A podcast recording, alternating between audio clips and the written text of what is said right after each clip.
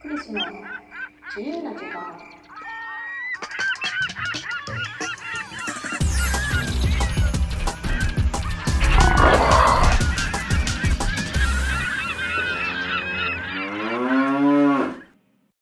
この番組はクリスが日頃の講演活動や文章では発信しないようなささやかな日常をゆるゆると語るラジオ番組です。皆さんいかがお過ごしでしょうか？なんか急にあの寒くなってきたので風邪とかひかれてないですか？あの私は風邪はひいてないんですけどなんかこう季節の変わり目なのか秋のこう豚草か何かにやられてるのかわからないんですけど目と鼻がすごく痒くてあのグスグスしています。今日はあの先日見に行ってきたんですけれどもあの Perfume のリフレームというあの劇場で見るあのコンサートというかシアターエクスペリエンスの映像作品についてお話ししていこうかなと思います。Perfume といえば皆さんねよくご存知だと思うんですけど3人組の可愛い女の子の j p o p のグループですけれども振付演出をされてるのがミキコさんといってあの私ずっとリオの時とかあと今回のオリンピックとかでも一緒にお仕事させていただいてる方女性なんですけどであの Perfume のいろんなこうテクニカルの面であのサポートをしているクリエイティブ周りをやられてるのがライゾマティクスリサーチの真鍋さんと石橋さんっていう方々なんですけどあの真鍋さんとね石橋さんとはパラトリの2014年17年でもお世話になっていたりとかあのリオでもお世話になったりしているこう Perfume の3人とは直接あの何か一緒にしたことはないんですけど Perfume の裏でこう彼女たちのパフォーマンスを支えているメンバーがあの知ってる方々だったりするのであのすごくこう注目して見させていただいているグループです。で今回の Perfume のリフレームはちょうど渋谷公会堂がこう新しくリニューアルしてそのこけら落としにもなってたんじゃないかなと思うんですけどあのその劇場でやったこういわゆるそのアリーナとかドームとかでのコンサートツアーコンサートではなくてあの渋谷公会堂っていう箱の中でやってるものをあの映像で見させてもらえるような内容だったんですけどなんかあのなかなかね Perfume のコンサートのチケットなんて取れないし一回見に行ってみたいなと思うけど、まあ、なかなか行けないしあのあとねちょっとコンサートで見に行くとなんかずっと立ちっぱなしで見るの私はしんどいなって思ったりしちゃうのでなんかゆっくりこう映画館の椅子に座りながらこうパフォーマンスを満喫させてもらえるっていうことですごくあの贅沢な時間だったなと思うんですけどあの映画館でこう座って見ててもすごく満足できる内容の作品ででも本当にあの Perfume のデビュー当時からのこう軌跡をずっとこう辿っていって見れるような内容だったんですけど何て言うのかなそのもちろんね彼女たちの Perfume の3人の進化っていうのももちろんあるけれどもなんかその先ほどお話ししたように私はその振り付けをしてる人だったりクリエイティブ周りをやってる人たちだったりを知ってるので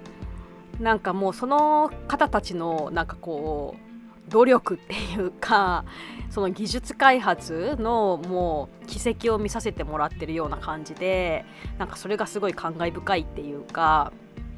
であの今回のさあのこの Theater Experience って UD キャストっていうあのいわゆる普段映画館で副音声とか音声ガイドをこう自分の携帯で聞きながら映画を鑑賞できるあの UD キャストっていうのがあるんですけどその UD キャストのシステムをこう導入しててで副音声チャンネルがあったんですよね。であのいわゆる目の見えない不自由な方のための音声ガイドのチャンネルと Perfume の3人がおしゃべりするチャンネルとあとライゾマのお二人がこう解説してくれる割とこうマニアックな内容のチャンネルっていう3チャンネルがあってでそれに対応するそれを字幕にするっていうチャンネルがもう3チャンネルあって全部で6チャンネルあったんですけど、まあ、そのもちろんそれを使わないで見てる方もいたと思うんですけど私はやっぱりあの普段劇場のアクセシビリティとかにもあの仕事柄気を使っててでこの UD キャストを開発してるのも知ってる人たちだったりするしなのであのどんな風にこう今回ガイドをつけたのかなっていうことも気になるのであの事前にその UD キャストをあの携帯にインストールアプリをインストールしてでさらにそのガイドのあの Perfume 用のガイドをダウンロードしてであの劇場にそれを持って行って聞きながら見ました。私はこう3チャンネルあるうちの、まあ、いろいろあるんですけどあの、まあ、一番マニアックなライゾマのチャンネルをやっぱりねあのすごくそのどんな風にあの Perfume の光や映像やあの動く道具たちをこうこん、ね、テクノロジーでサポートしてるのかなっていうのがすごく気になるので、まあ、そこのところをあの音声ガイドでこう解説を聞きながら見させてもらいました。やっぱりその音声ガイドがついてたりとかあとまあそれにあの字幕がついたっていうことが結構やっぱり私の周りの障害のある人たちにとっても結構あの嬉しい出来事だったみたいでこう私見に行ったりとかする前からかなりあの私の周りのそういった聴覚障害の方とかあの Facebook とかではこんなのやってるよとかすごい素晴らしいありがとうみたいなことで結構湧いていましたね。でそれはなんかすごい良かったなと思ってこう Perfume とかねそういう影響力のある人たちがこういうまあ世の中に音声ガイドいわゆるその楽しむための副音声がは最近よくドラマとかにもついてると思うんですけど、まあ、そうではなくてこう目の見えない方たちのための副音声だったりとか、えー、耳がこう聞こえづらい人にとってのこう字幕でのガイドっていうものがあるっていう存在をあまりこう気にしない方も多いと思うのでなんかそういう方たちにもこういうサポートの仕組みってあるんだっていうことをまあ知ってもらうきっかけにもなるしあの他のねそれに影響を受けて他の人たちがあのそういったものを導入するようになればまたあの障害のある人たちにとっての、まあ、こう選択肢というかこう楽しみが増えることにもなるのであのすごい良かったなと思います。でまああの肝心の中身の方なんですけどまああの本当に、まあ、まあいつも Perfume 見て思うけどもう振り付けが本当に緻密な振り付けフォーメーションをもう完璧に踊る、ね、あんなに高いヒールを履きながら歌いながら踊ってすごいなと思いながら見てるんですけどでやっぱりあの、ね、映像とかプロジェクション当てたりとかいろいろするからやっぱそれとずれちゃうとこううまく演出がいかなかったりとかすると思うんでそれにこう間違えずにちゃんと完璧に踊っていくっていうところはすごくこう機械の技ではなく人間技なのでなんかその3人のあのプロ意識の高さとかっていうのもあのすごく尊敬するし、まあ、それをね演出して振り付けてるみきこさんもさすがだなと思うしやっぱり目で見て楽しい振り付けですもんね。本当にあの何て言うのかな。みきこさんの素晴らしい性格が現れてるっていうかなんか私にとってみきこさんはあの、まあ、本当にリオの時からお仕事させてもらってますけど同い年の方なんですけどすごく尊敬すべき方でなんかもういつもねなんかこう凛としててなんか私の中ではみきこさんってすごい侍みたいな武士みたいな人なんですよ。あのすごくいい意味ですよこれなんか本当に無駄がないというかなんかすごくほんと凛としていてあのー、芯の強いというか方ででもすごくお茶目なところもあって可愛らしいところもある方なんですけど本当にあの大きな現場でたくさんの人たちを束ねながらこうぶれずにこうまっすぐ進むっていうまっすぐみたいな感じの本当にそんな感じの方なんですけど、まあ、そんなみきこさんのあのー、なんだろうなもう演出も完璧でしたよね。この間のそのリフレームも。まあ、多分きっと本当にまあ、ミキコさんもライゾマも、まあ、Perfume の3人も他の方々ももっともっとっていうところを目指すからあれを見てもさらにもっと改善できるとかもっとこうしようってことをきっと思われてると思うけどもう見る方からしてみたら完璧であれ以上ないぐらい完璧にこう本当に0コンマ何秒みたいなところをこう合わせながらピタッとこう気持ちよくはめていくっていうか、まあ、そんな演出でさすがだなと思いながら見させていただきました。でまたライゾマのね、あのー、お二人のあの音声ガイドもすごく楽しかったんですけどやっぱりそれもあの本当 R&D っていうか本当 research development っていうもう研究開発をすごくやってる人たちなんですよね。であの新しいことをなんかやったもうすでにやったすでにや誰かがやったこととかやったことを完璧にやるっていうことよりも常にこう新しいところ新しいところを開拓しながら実験しながらやっていく人たちででもうあの本当ね、イレブンプレイってミキコさんのカンパニーのイレブンプレイの方でこう実験してでそれをまた改良して今度 Perfume っていうもうちょっとこうパイの大きなというかメジャーなところでまたそのメジャーなサイズに合わせてこうその技術応用して演出してみたいなことをこう行ったり来たりしながらこう常にあの開発に開発をしてる人たちだと思うんですね。でそのもうなんか技術のねこう積み重ねみたいなのがすごくよく分かってであのすごくスーパーハイテクノロジーな感じに見えるんですけど私はなんかもう本当に私にとってライゾマってすごくクラフトマンなんですよね。もうほんと職人って感じで、まあ、そういう意味ではミキコさんもすごい職人もなんかミキコさんとライゾマのコンビってなんかいわゆるアーティストってもちろんアーティストなんだけどなんかいわゆるアーティストっていうよりもなんかね職人さんみたいな伝統工芸の世界の芸術みたいなのに近いなんかそういう緻密さとかなんかプロフェッショナルさとか職人さがあってであるように私はこう感じていてだからそこもすごい尊敬してるとこだしなんかこうテクノロジーなんだけどあったかいのはそういう人間にしかできない人間らしさみたいなところも常にこう持ち合わせてるところにあるからなんかそこもすごい好きでであのライゾマのねその技術も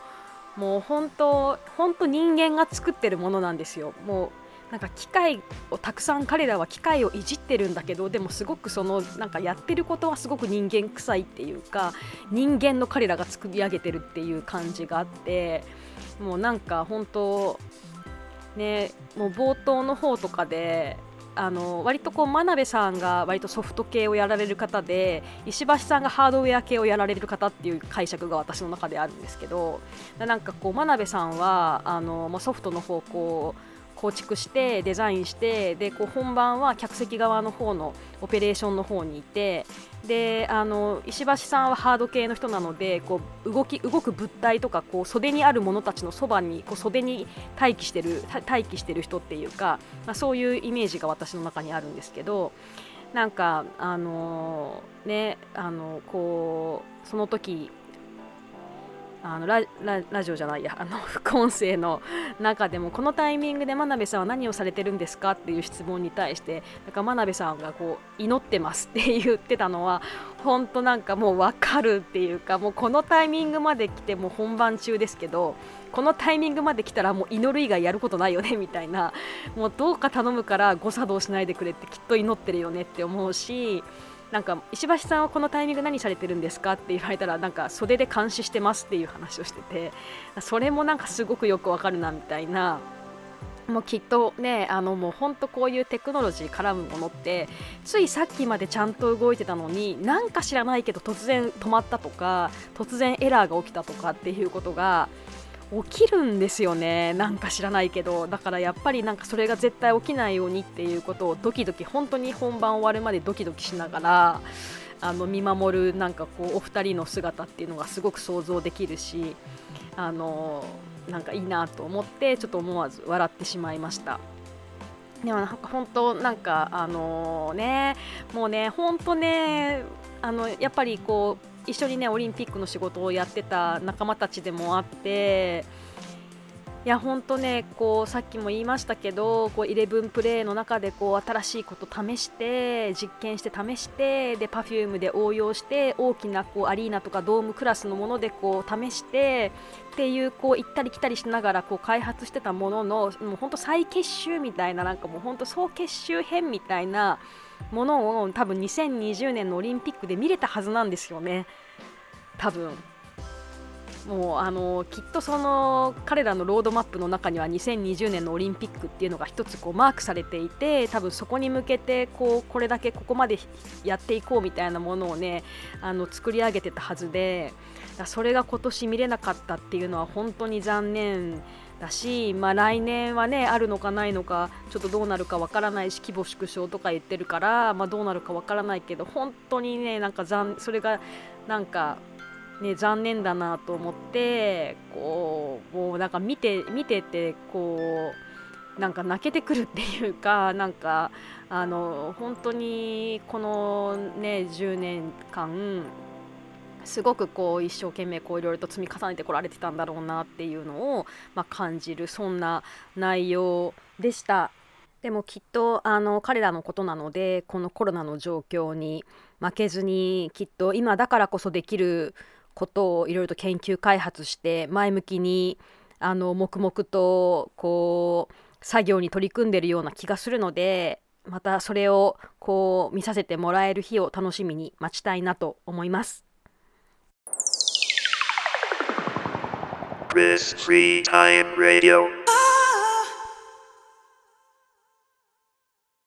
さて次週ですけれども25ボリューム25なので5の倍数ということで毎回やっている Facebook ライブをやっていきたいなと思っています。で、いました。で、えっ、ー、と、ゲストはですね、今回、あの、パラトリエンナーレの方でもナビゲーターとしてこう活躍していただいている車椅子のインフルエンサー中島涼子さんにお願いしようかなと思ってこう予定を抑えてもらっていたんですけど彼女がねちょっとね骨折して入院して手術とかになってしまったんですよね。でなんかだいぶあの復活してきてるみたいなんですけどまだ様子が分からなくてあの大丈夫かな？あの退院するのか転院するのかちょっと分からない感じであの見えなくなってきているのでもしかしたらゲストが変わるかもしれないし私が1人でやるのかもしれないですが当初の予定では中島涼子さんと Facebook ライブをする予定でした。またあの近くなったら私の Twitter や Facebook などであのライブのお知らせをしていこうと思いますのであのまた来週も夜8時に Facebook ライブで何かが起きると思っておいていただければと思います。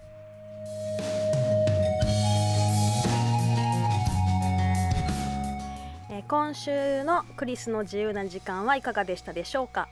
感想質問話してほしいテーマなどありましたらマシュマロのフォームやスタンド FM のレターからぜひメッセージを送ってください。えまた来週も聞いてみたいなと思ってくださった方はぜひチャンネル登録してくださいね。それではまた来週。またね。バイバイ。